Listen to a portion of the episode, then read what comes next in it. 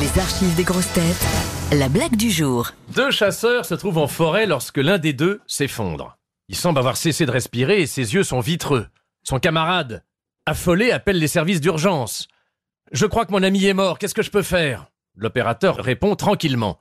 Calmez-vous, monsieur, calmez-vous, je peux vous aider. D'abord, assurons-nous qu'il est bien mort. Un moment de silence. Puis une détonation de fusil.